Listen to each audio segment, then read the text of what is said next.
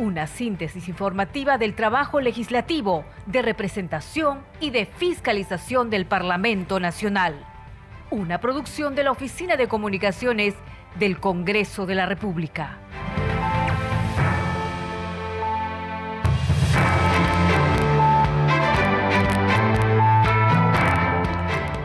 De la noche con 00 minutos, no ya con un minuto. ¿Cómo están? Bienvenidos al programa Al Día con el Congreso. Les saluda Danitza Palomino y estas son las principales noticias del Parlamento Nacional. El presidente del Congreso, José William Zapata, aclaró hoy que el proyecto de construcción de un nuevo tópico de salud en la sede de Palacio Legislativo será para los casi 3.000 trabajadores de la institución y para los cientos de visitantes que recibe diariamente esa sede parlamentaria.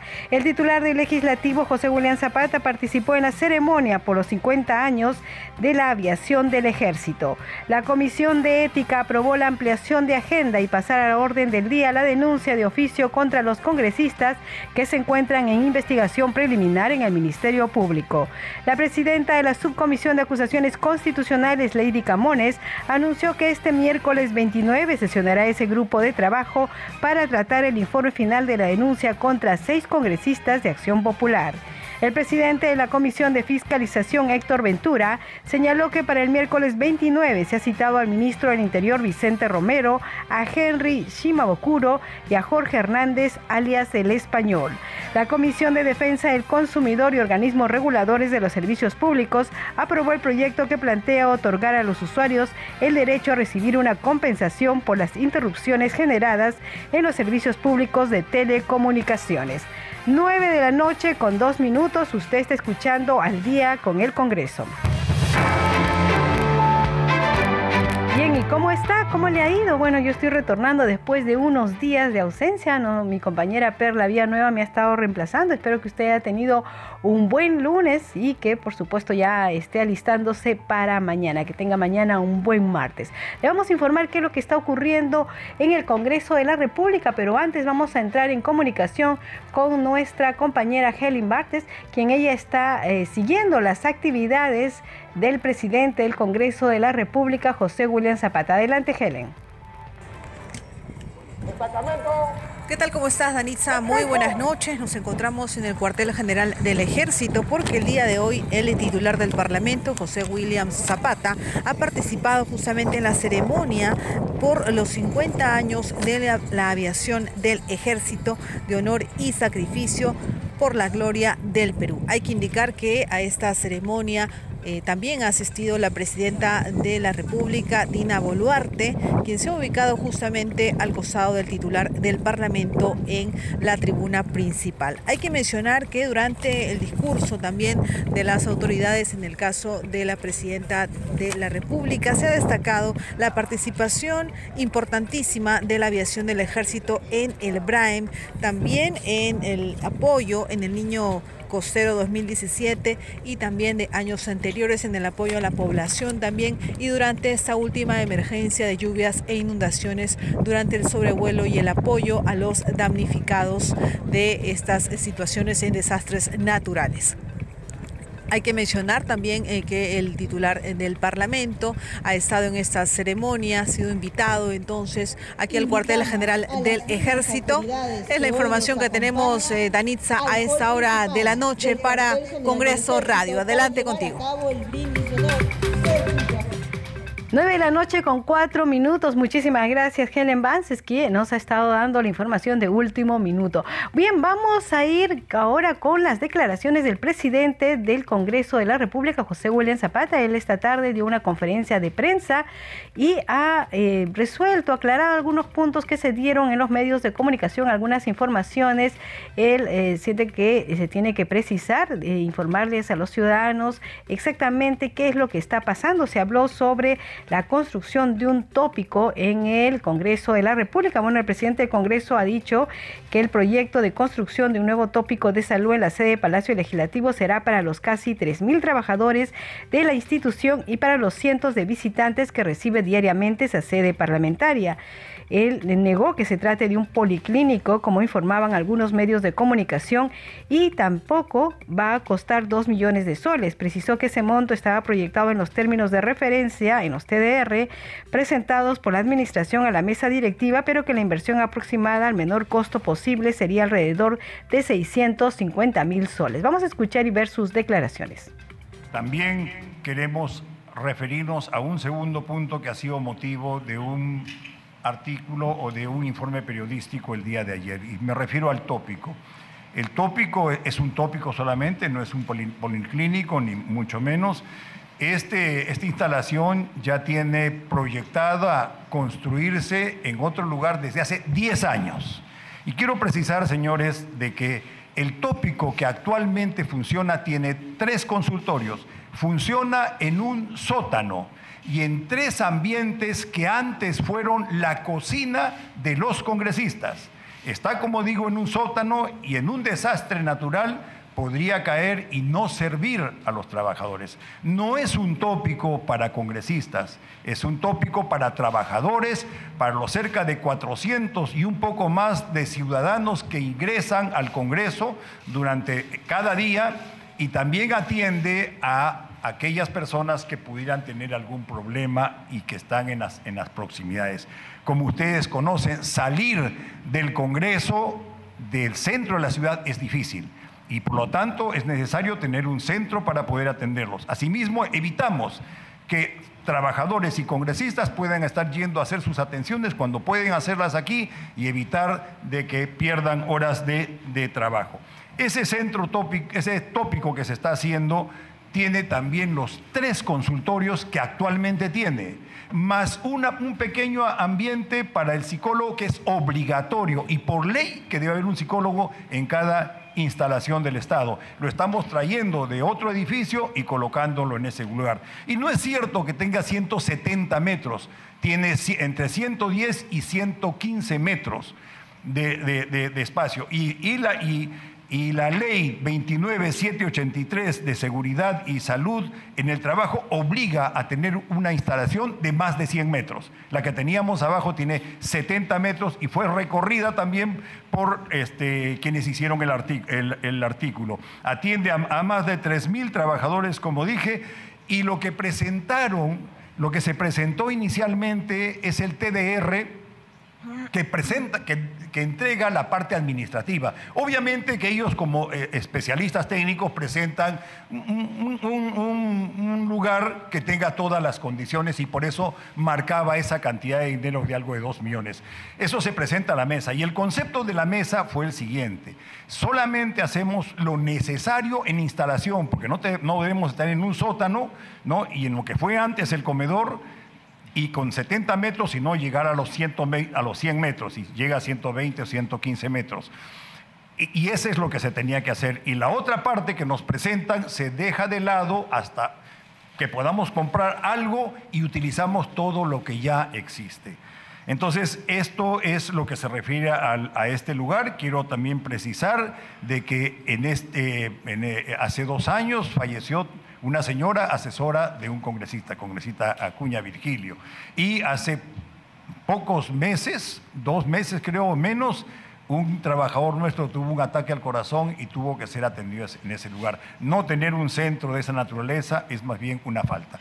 Y, entendemos, entiende el Congreso de la República, de que el sistema de salud en el Perú no es bueno y que existen postas que están pésimamente tratadas. Pero señores congresistas, perdón, señores eh, periodistas, a, la distinguida ciudadanía, nosotros trabajamos con un presupuesto que es del 0.4%. ¿no? Mientras lo hagamos con honestidad y con honradez y, cubriendo lo que corresponde, nosotros no podemos inhibirnos de hacer lo que nos toca hacer ¿no? por alguna información que vaya a salir. Y esto es totalmente correcto lo que se está haciendo. Sí debemos ser censurados cuando hay asuntos que tengan que ver con, con este falta de honradez, delitos y todos ellos. Pero este, no hacer este centro no es conveniente y no está costando dos millones, es 600 y ni siquiera todavía tenemos el expediente técnico. Lo que había era solamente un TDR. El expediente técnico todavía está, en está, está haciéndose, pero tenemos un adelanto que podría ser algo de 650 mil, eso lo estamos viendo. Queríamos que ustedes conozcan esto. 7 de la 9 de la noche con 10 minutos. y es importante lo que dice el presidente del Congreso, que haya un centro eh, médico, un tópico en los lugares donde hay mucha concurrencia de trabajadores y es difícil llegar a un centro. Ustedes conocen la Avenida Bancay, es difícil salir a veces. Eh, personalmente, una oportunidad, em, tuve una intoxicación fuertísima, estaba trabajando, comí algo que cayó mal, fui al tópico y realmente me atendieron muy bien, me pusieron adrenalina y creo que gracias a eso estoy viva. Así que sí es importante que haya un tópico, ¿no? Y ojalá hubiera también en otros centros laborales donde hay mucha, mucha población de trabajadores.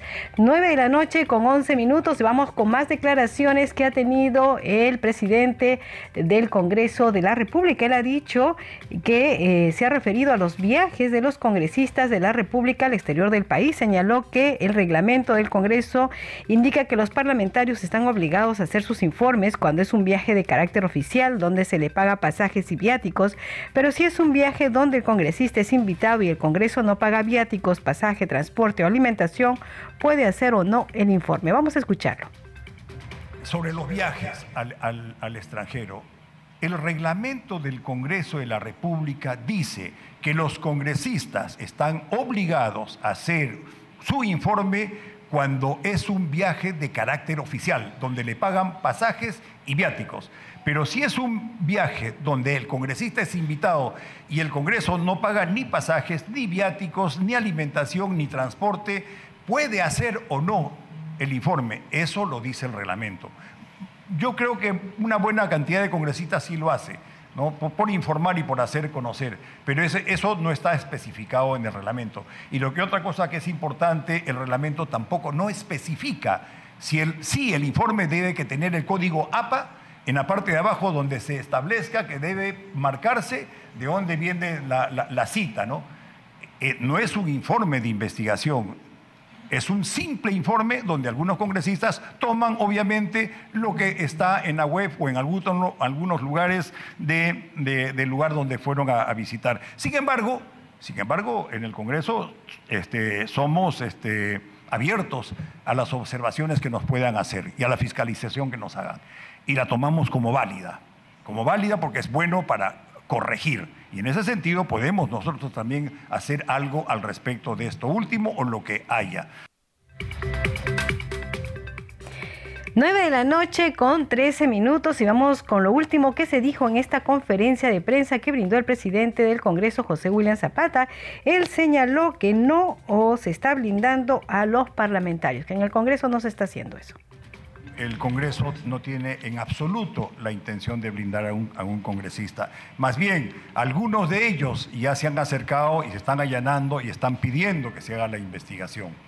Y nosotros exhortamos que los más congresistas puedan hacer lo mismo.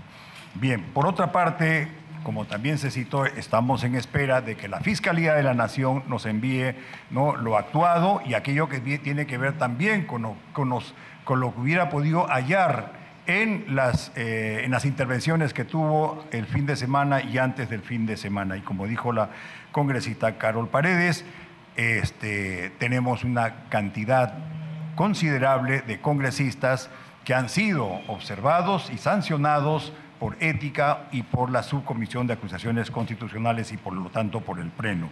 Es evidente también que nosotros tenemos que tener en cuenta la presunción de inocencia de los congresistas, para esos que se necesita mayor información para que ellas puedan actuar.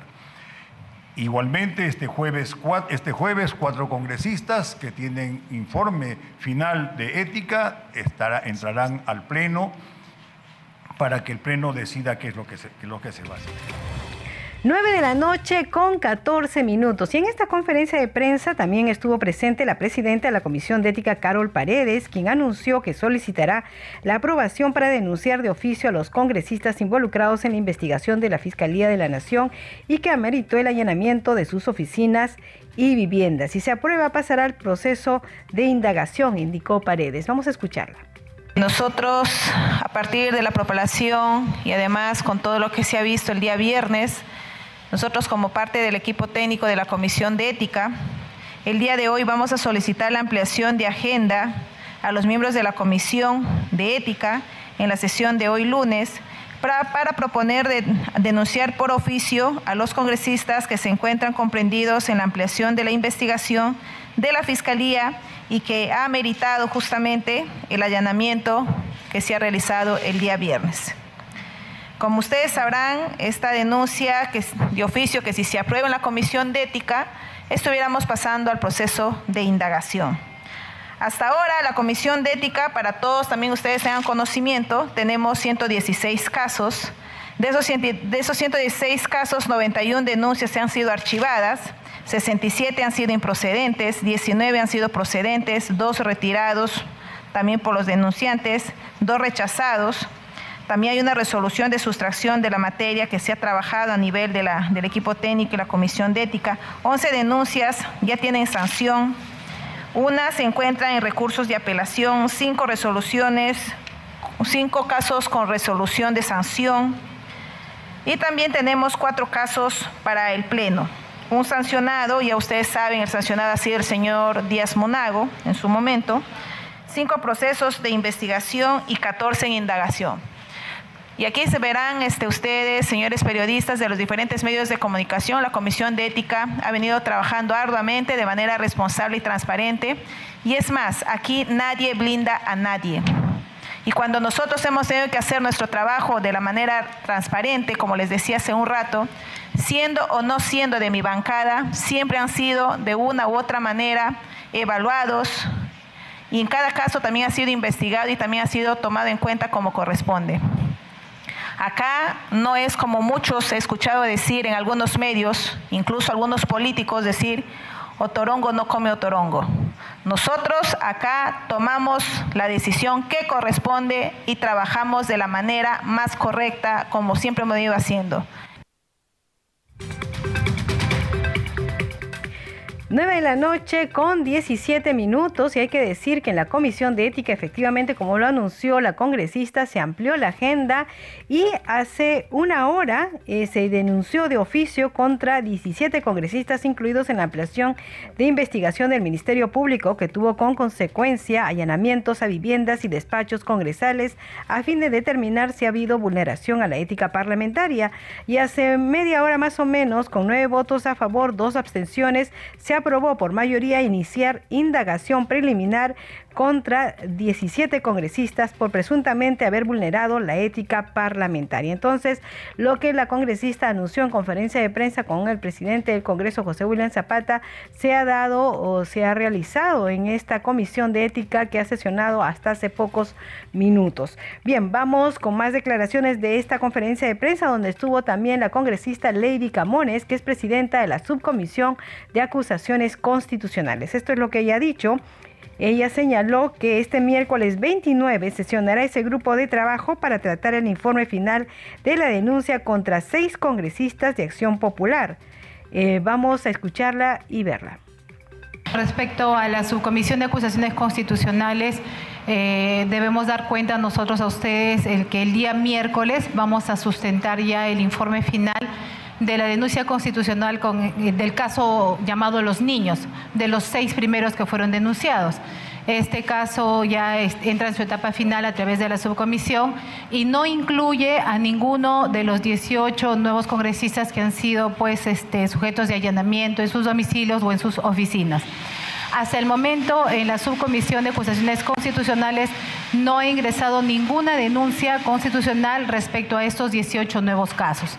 Si fuese así, bueno, pudiera ser presentado por cualquier congresista que no forme parte de la subcomisión o también de parte de la fiscal de la Nación. Así es que si ella considera pertinente efectuar esta denuncia de acuerdo obviamente a las investigaciones o a los resultados de estas investigaciones, eh, lo hará en su momento precisar que el día de mañana se va a dar cuenta del ingreso del informe final del caso de los niños y eh, eh, la sustentación y el debate será el día miércoles. Vamos a resolver el caso sobre los seis primeros este, denominados niños y sobre los 18 no existe hasta ahorita ninguna denuncia dentro de la subcomisión de acusaciones constitucionales.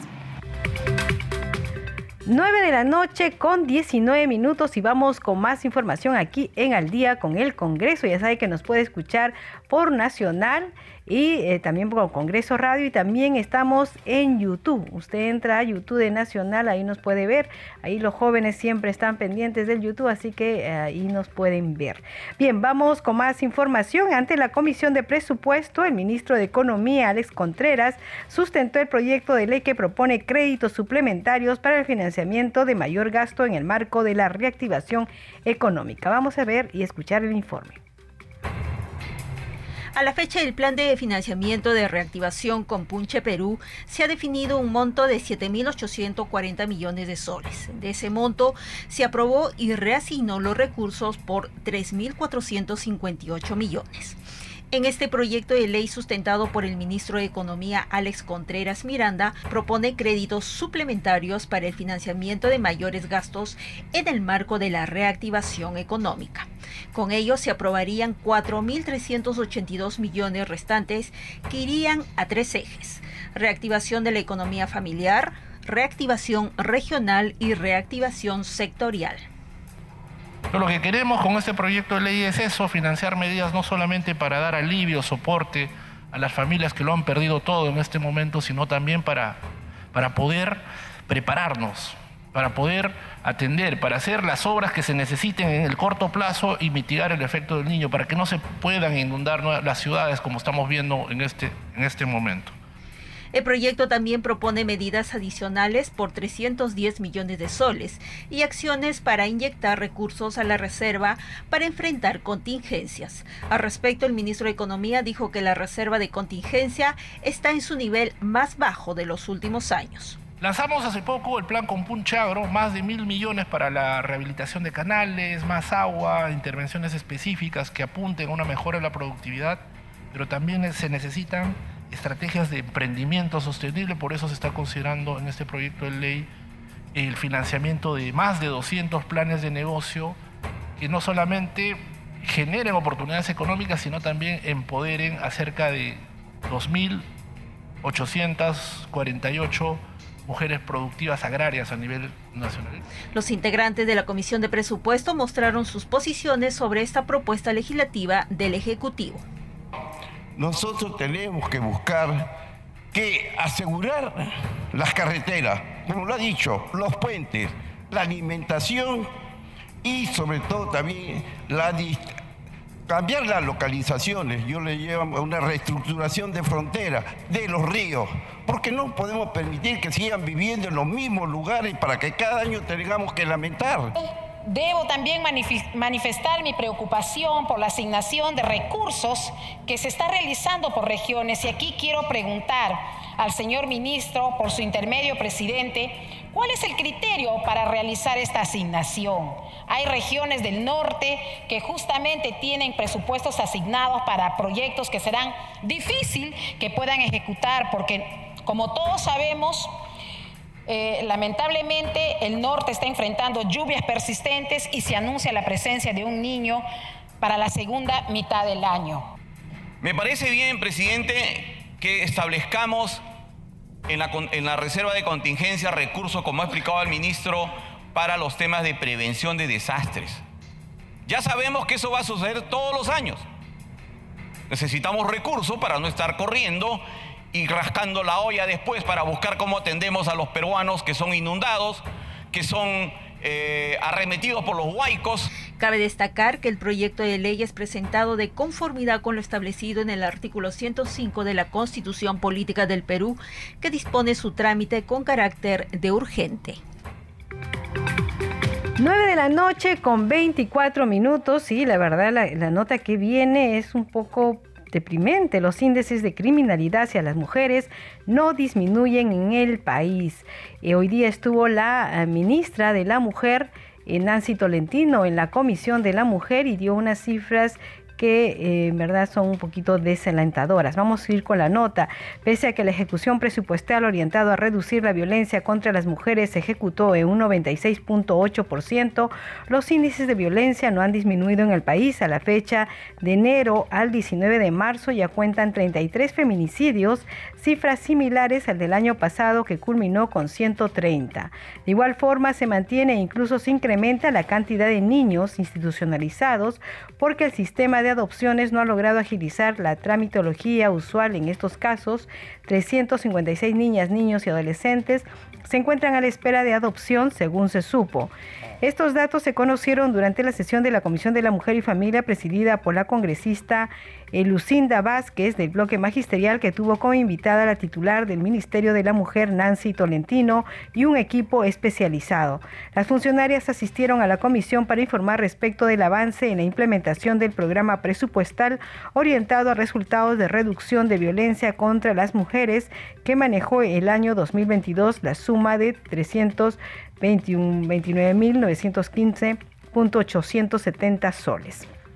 Y eh, la legisladora Ruth Luque, de Cambio Democrático Juntos por el Perú, criticó la actuación del Ministerio Público y la Policía Nacional que no obraron con celeridad ante un crimen flagrante. El ataque a Catherine Gómez, que fue quemada viva por su expareja Sergio Tarache Parra, meritaba una actuación célere por parte de ambas instituciones y la reacción tardía de la policía y jueces permitió que el criminal fugara. En esa situación grave por el lugar céntrico donde sucedió el ataque, Plaza 2 de Mayo, cualquier fiscal debió actuar de oficio. La comisión debe manifestar su preocupación ante este crimen. No se puede depender de una fiscalía especializada, sugirió Luque Ibarra. Bueno, esa es una noticia que realmente a todos nos ha conmovido.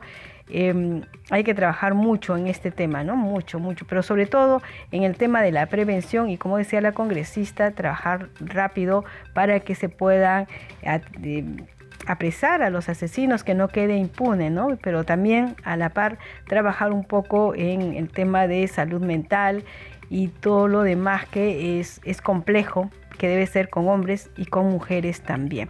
Siete de la noche, nueve, aún tenemos la costumbre del horario anterior, nueve de la noche con 27 minutos, vamos con nuestra siguiente secuencia. Congreso en redes. A esta hora de la noche tenemos información con nuestra compañera Perla Villanueva. Adelante, Perla. Gracias, Danitza. ¿Cómo estás? Buenas noches. Empezamos con la publicación del presidente del Congreso, José William Zapata. En su mensaje dice lo siguiente, la construcción de un tópico en el Congreso que cumpla con las exigencias normativas de seguridad y salud es de vital necesidad para los miles de trabajadores y ciudadanos que visitan las instalaciones del Parlamento a diario. Mi compromiso es que se ejecute con el mínimo gasto y la mayor transparencia. Continuamos con la publicación de la cuenta de la Comisión de Seguridad Ciudadana. En nuestra vigésima segunda sesión ordinaria abordaremos sobre el cumplimiento del Plan Nacional de Seguridad Ciudadana 2019-2023. Participará el coronel de la Policía Nacional del Perú, Marco Aybar Quirós, jefe de la División Policial Sur 3. Será este martes 28 de marzo a las 6 de la tarde. Seguimos con otra publicación más, esta vez del Congreso del Perú. En la Comisión de la Mujer, la titular Nancy Tolentino explicó el cumplimiento de la ley que promueve servicios de protección temporal para víctimas de violencia familiar y sexual, entre otros temas relacionados. Terminamos, Danitza, con la publicación del parlamentario Flavio Cruz Mamani, quien informa que hoy iniciando la jornada, dieron la bienvenida al nuevo integrante de la bancada Perú Libre, el abogado Isaac Mita Alanoca, representante de la región Tacna. Ahora somos 16 firmes juntos hasta más allá de la victoria, dice el parlamentario Cruz Mamani. Hasta aquí, Danitza, algunas de las publicaciones en las redes sociales sobre el trabajo en el Parlamento Nacional. Volvemos contigo a mesa de conducción. Muchas gracias, Perla Villanueva. 9 de la noche con 29, ahora sí lo dije bien, 9 de la noche con 29 minutos. Hacemos una pausa y regresamos con más información aquí en Al Día con el Congreso.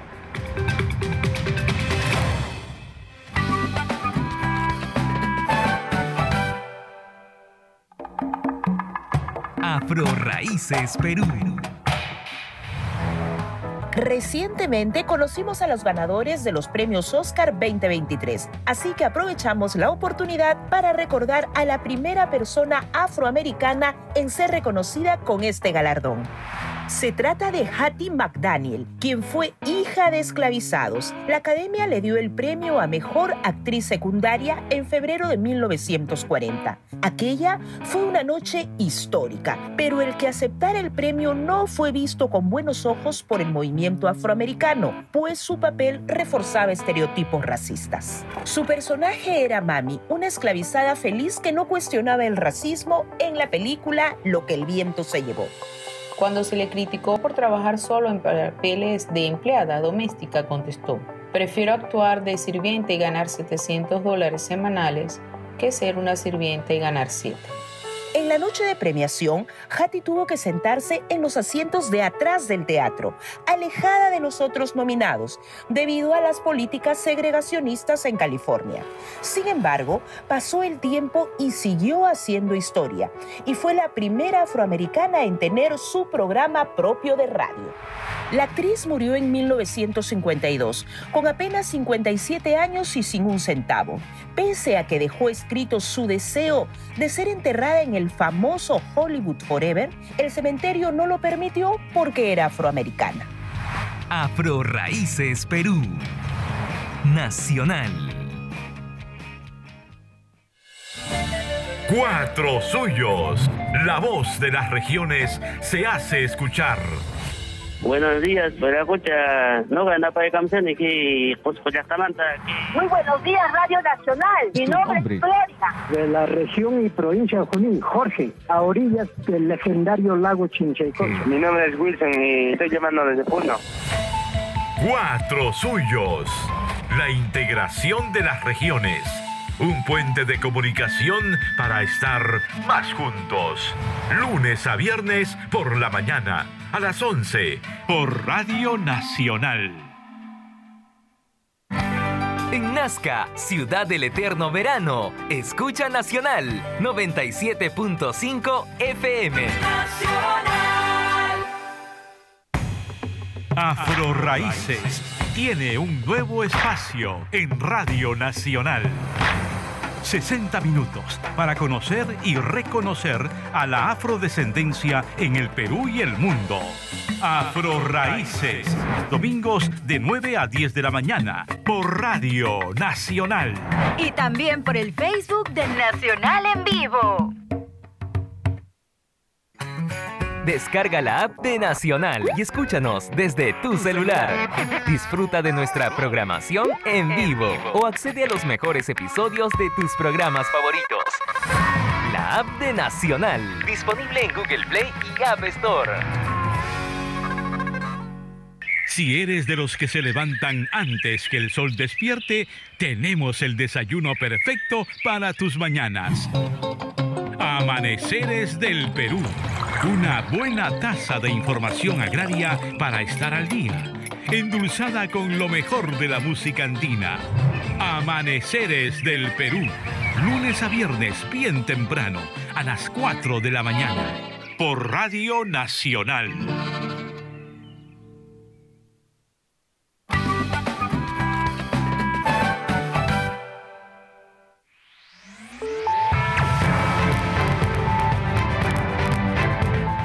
Continuamos en Al día con el Congreso.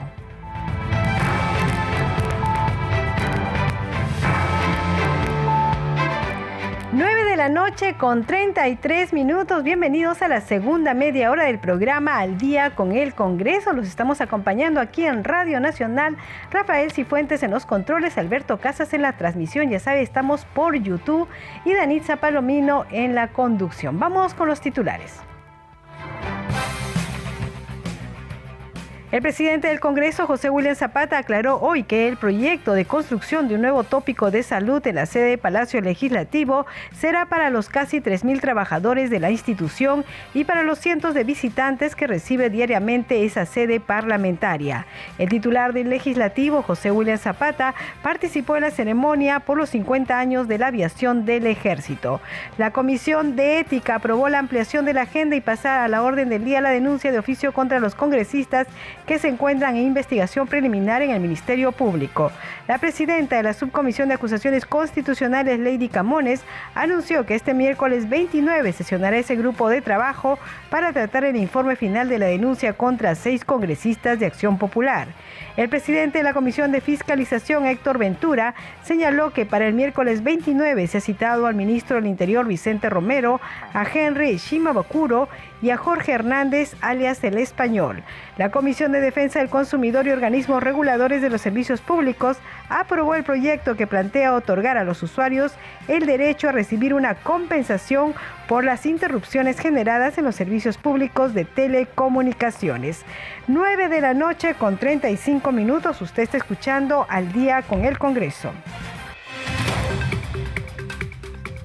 Y bien, vamos con más información. Hay que decir que el presidente de la Comisión de Fiscalización, congresista Héctor Ventura, señaló que para el miércoles 29 se ha citado al ministro del Interior Vicente Romero, a Henry Shimokuro y a Jorge Hernández, alias el Español. Él también conversó con la prensa. Aquí vamos a escucharlo y verlo.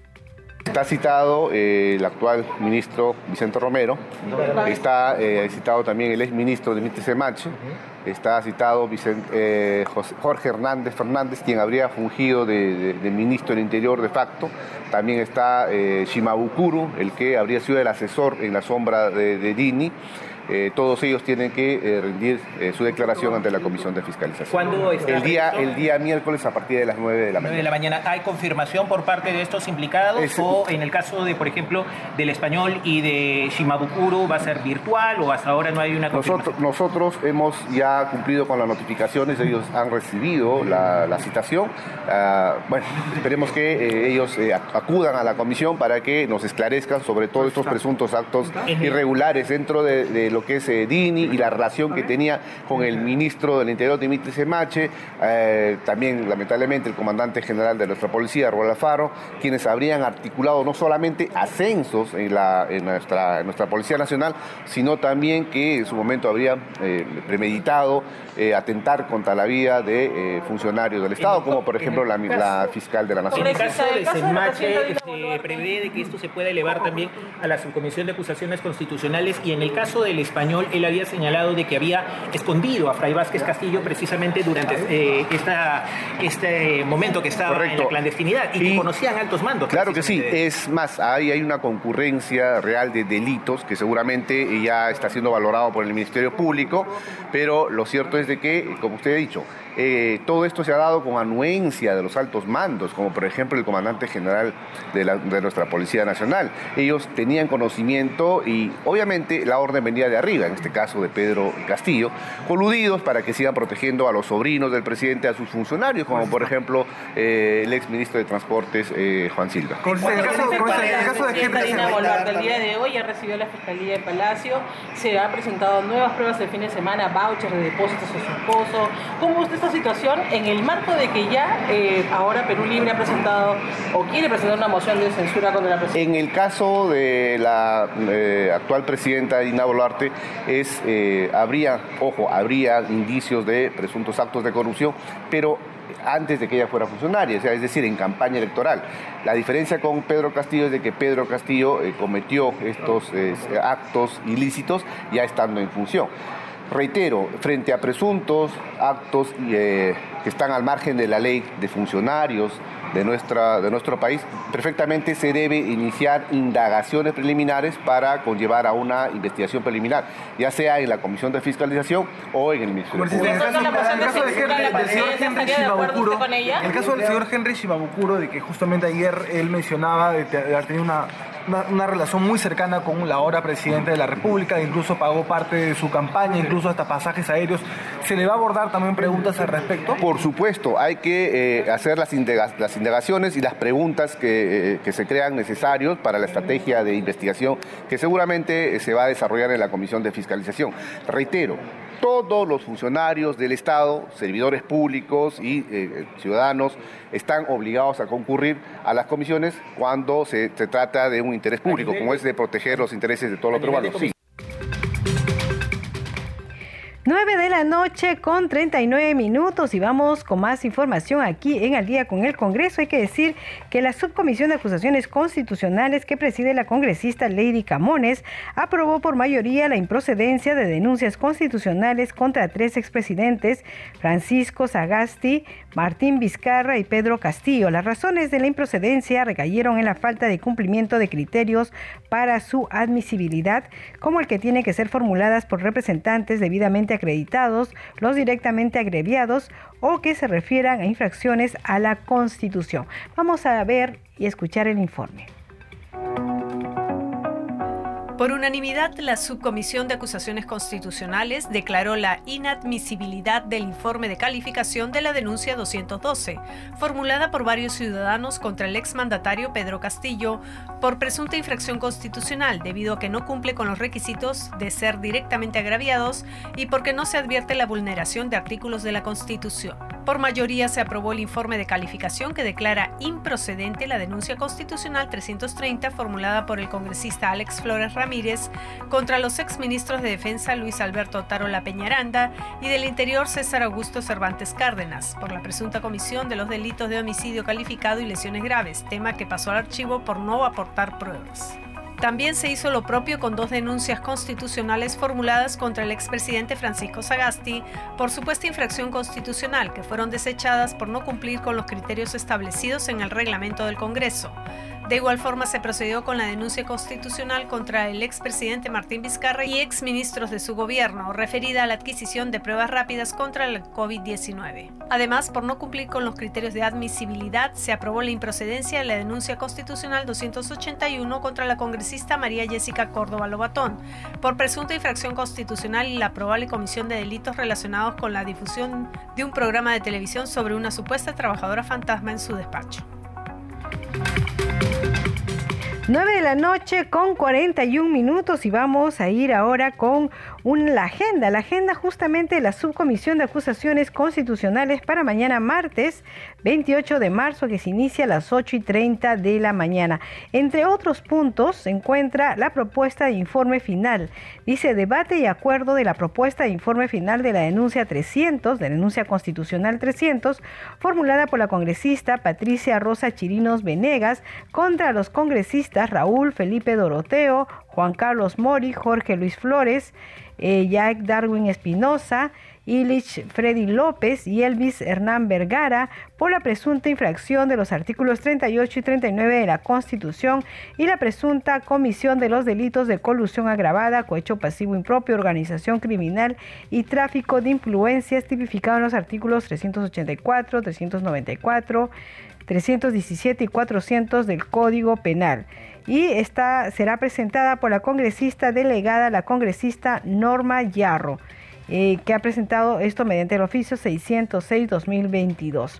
Bien, entonces mañana se ve el informe, la propuesta de informe final para el caso de los congresistas de Acción Popular. 7, 9 de la noche con 42 minutos. Y vamos con más información. Otro tema que también se vio en el Congreso de la República es el siguiente.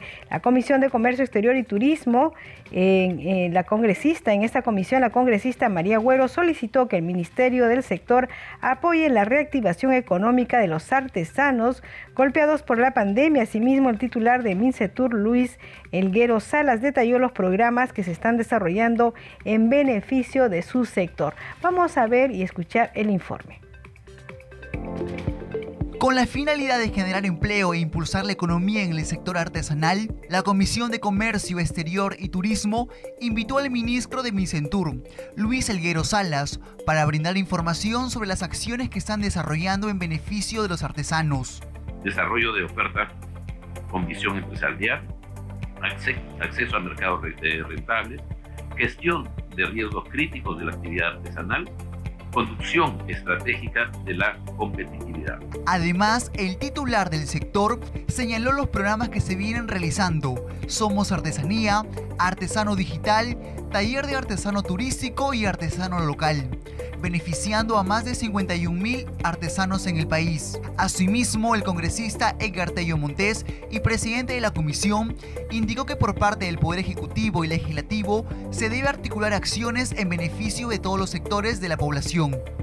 Y desde la Comisión de Comercio Exterior y Turismo del Congreso de la República estamos para fortalecer y promover también el turismo y el comercio exterior y articular con el Ejecutivo y gobiernos locales y la, la población para sacar adelante estos sectores que van a contribuir a reactivar también la economía desde la ciudadanía hasta las instituciones y fomentar sobre todo nuestros, nuestros digamos, lugares turísticos y de comercio exterior que tiene nuestro país.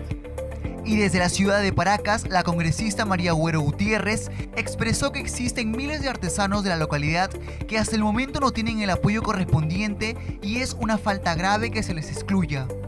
Sin embargo, los artesanos aquí me están manifestando que del Estado no les llega ni un quinto, ni un sol, nada. Y es obvio porque los ministerios han descentralizado las funciones, más el ministro no me dejará mentir, más la descentralización económica no se da. Finalmente, el titular de la comisión, Tello Montés, recalcó que la pandemia ha golpeado a miles de artesanos y es por ello que solicitó al Ministerio del Sector brindar el apoyo correspondiente a todos. 9 de la noche con 45 minutos. Usted está escuchando al día con el Congreso y vamos con más información. En la Comisión de Defensa Nacional, el ministro de esta cartera, Jorge Chávez, expuso las acciones de prevención frente a la detección del fenómeno climatológico Yaku, así como la participación de las Fuerzas Armadas en las actividades de la defensa civil, entre otros temas. Tras su exposición, el presidente de la comisión, Diego Bazán, consultó sobre las medidas tomadas antes que ocurra el fenómeno en diversas regiones del país. Vamos a escucharlo. Consultarle qué medidas se tomaron antes de que ocurrieran los hechos en cuanto a la descompactación de ríos, a limpieza de las quebradas, eh, algunas medidas concretas que se han tomado en regiones importantes donde sabíamos que se podía venir el niño costero. Eh, y además, si tiene conocimiento o qué acciones se tomaron en su momento también acerca del, correcto funcionamiento de los, de, los centros de operaciones regionales, ¿no? de los COER.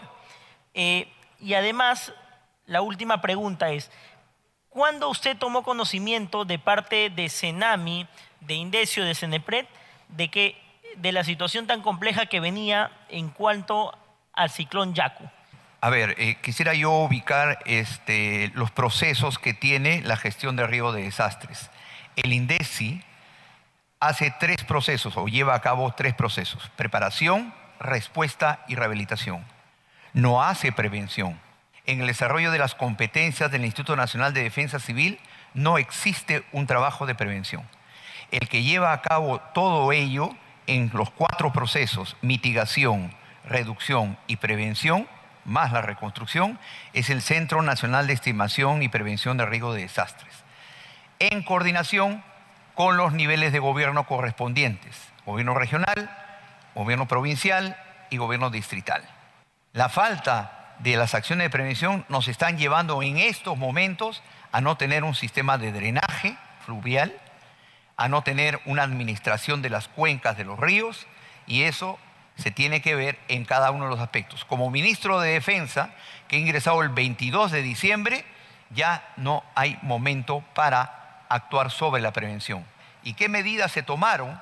Las medidas que se tienen que tomar habiendo conocido los informes del CENAMI, y acá está el presidente del Servicio Nacional de Meteorología y Hidrología, que cada vez que se suscitaba un escenario crítico en medio del ciclón Yacú, inmediatamente convocamos a la, a la, presidencia del Consejo de Ministros, inmediatamente gestionamos las alertas y con esa información pudimos, pese a los escenarios críticos que nos había puesto el señor presidente del Senami, de poder evitar el desborde de los ríos Rímac, Chillón y Lurín.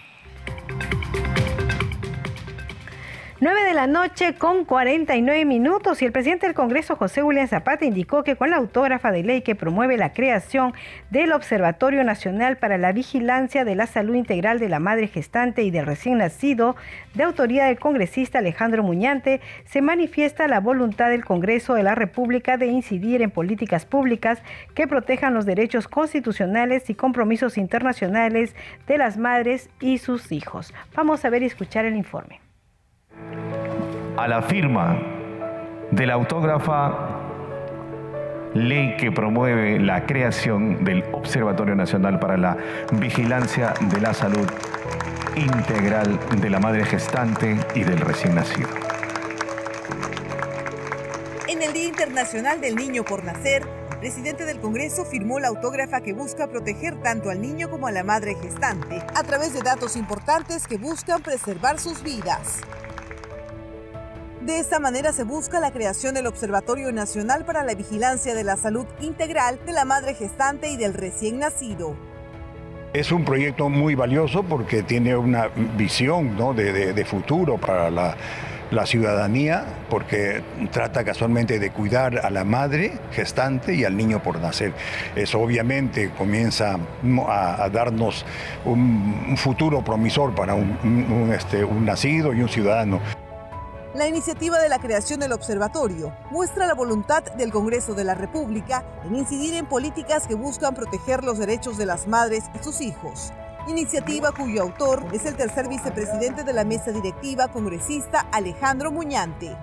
No, contamos con data exacta, ¿no? Eh, integrada a nivel nacional de cuáles son las causas de mortalidad. Esto va a servir como un centro de acopio ¿no? nacional y que va a este, dar mayores luces para la implementación de políticas públicas. Y además, por supuesto, va a permitir que todos podamos conocer eh, los datos exactos a través de, de los portales quien saludó también la firma de la autógrafa fue la congresista Edith Julón, presidenta de la Comisión de Salud saludar este, a mi colega congresista Alejandro Muñante por este proyecto muy importante que se aprobó este jueves en el Congreso, que es la ley del observatorio, ya que permite monitorear, vigilar a la madre gestante durante su periodo de gestación.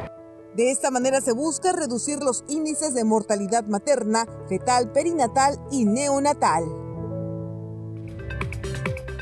9 de la noche con 51 minutos vamos a conocer las actividades programadas para mañana en el Congreso de la República. La información nos las trae nuestro compañero Josman Valverde. Adelante, Josman.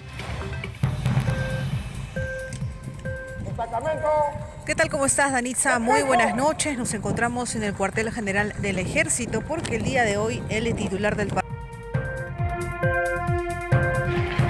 Hola Danitza, buenas noches. Así es, vamos a, conocer entonces de inmediato los detalles de la agenda de actividades para mañana martes aquí en el Congreso de la República, martes 28 de marzo. Se inician las actividades a las 8 de la mañana con la sesión de la Liga Parlamentaria de Amistad Perú-Japón a media hora más tarde, 8 y 30, sesionará de manera extraordinaria la subcomisión de acusaciones constitucionales.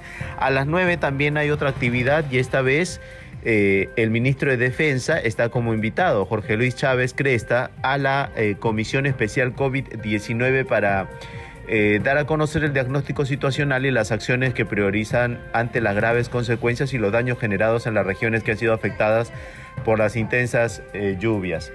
Hay también eh, sesión de la Comisión de Ciencia a las 9 de la mañana y a esa misma hora hay un evento de reconocimiento a las mujeres policías en el marco de la celebración del Día Internacional de la Mujer. Estamos en el mes precisamente ya cerrando el mes de marzo y eh, se van a entonces a conocer los detalles de esta, este reconocimiento a las mujeres policías. Esto lo promueve el despacho de la congresista Norma Yarrow y va a ser en el auditorio Alberto Andrade Carmona. Estas son, Danitza, entonces las actividades que tendremos mañana aquí en el Congreso de la República. Y eh, de esta manera concluimos, vamos a regresar contigo estudios. Adelante y buenas noches. Muchas gracias, Josman Valverde. Vamos enseguida con los titulares.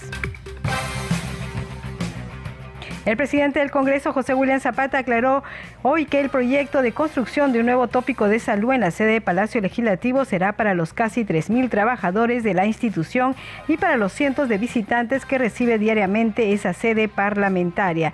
El titular del legislativo participó en la ceremonia por los 50 años de la aviación del ejército.